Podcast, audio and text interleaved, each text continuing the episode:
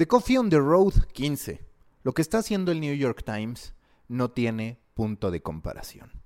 Y es que cuando nosotros analizamos cómo le está funcionando el modelo de suscripción, el modo en que se está trasladando a otras plataformas, nos parece incluso lógico.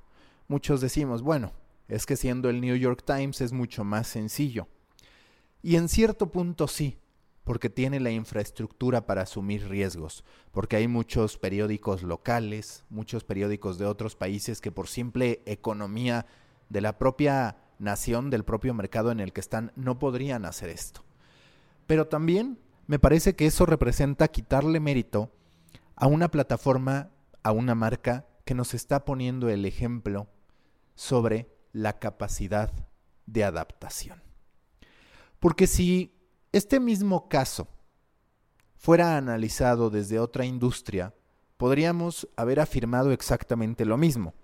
Cuando viene una revolución en materia de fotografía, hubiéramos pensado que Kodak estaba en una extraordinaria posición para seguir compitiendo. Cuando se empieza a producir el boom del streaming, hubiéramos pensado que Blockbuster estaba en una extraordinaria posición para poder adaptarse. ¿Y cuál es el resultado? Seguro ustedes lo saben.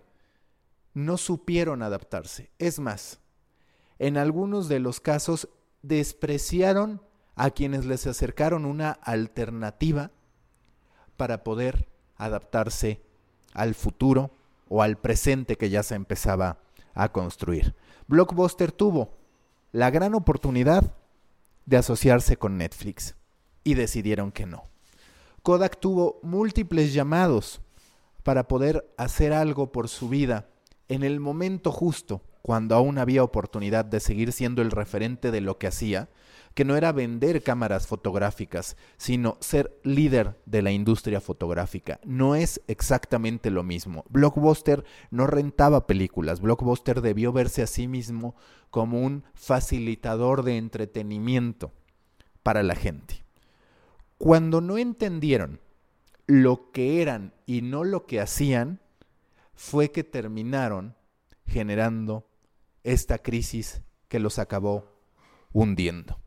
El caso del New York Times por eso adquiere mucho valor, porque ellos, llegado el momento y pese a las difíciles decisiones que en su momento debió tomar, sí que decidieron entender que lo que ellos hacían era entregar las mejores historias, la mejor información y el mejor periodismo.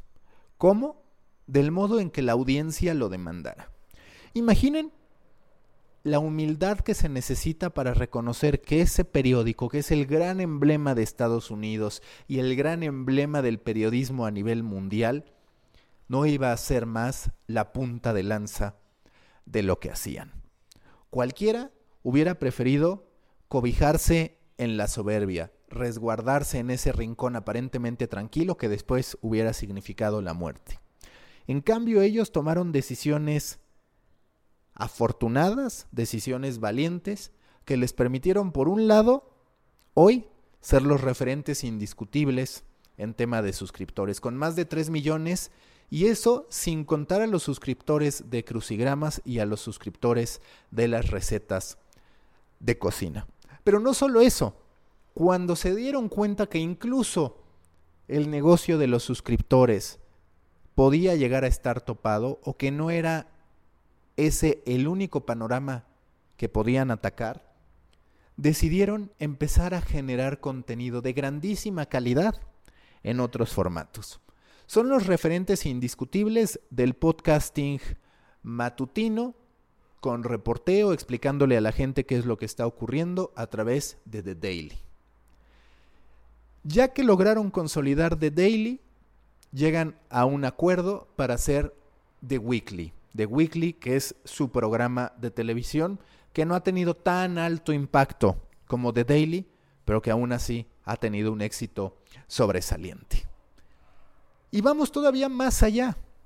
Dos de sus columnas emblemáticas ya son o series documentales o series de comedia o series de entretenimiento. Está Diagnosis, una columna que por más de 15 años ha publicado el New York Times y que ahora es una serie de documentales con enfermedades misteriosas de difícil diagnóstico en sociedad con Netflix.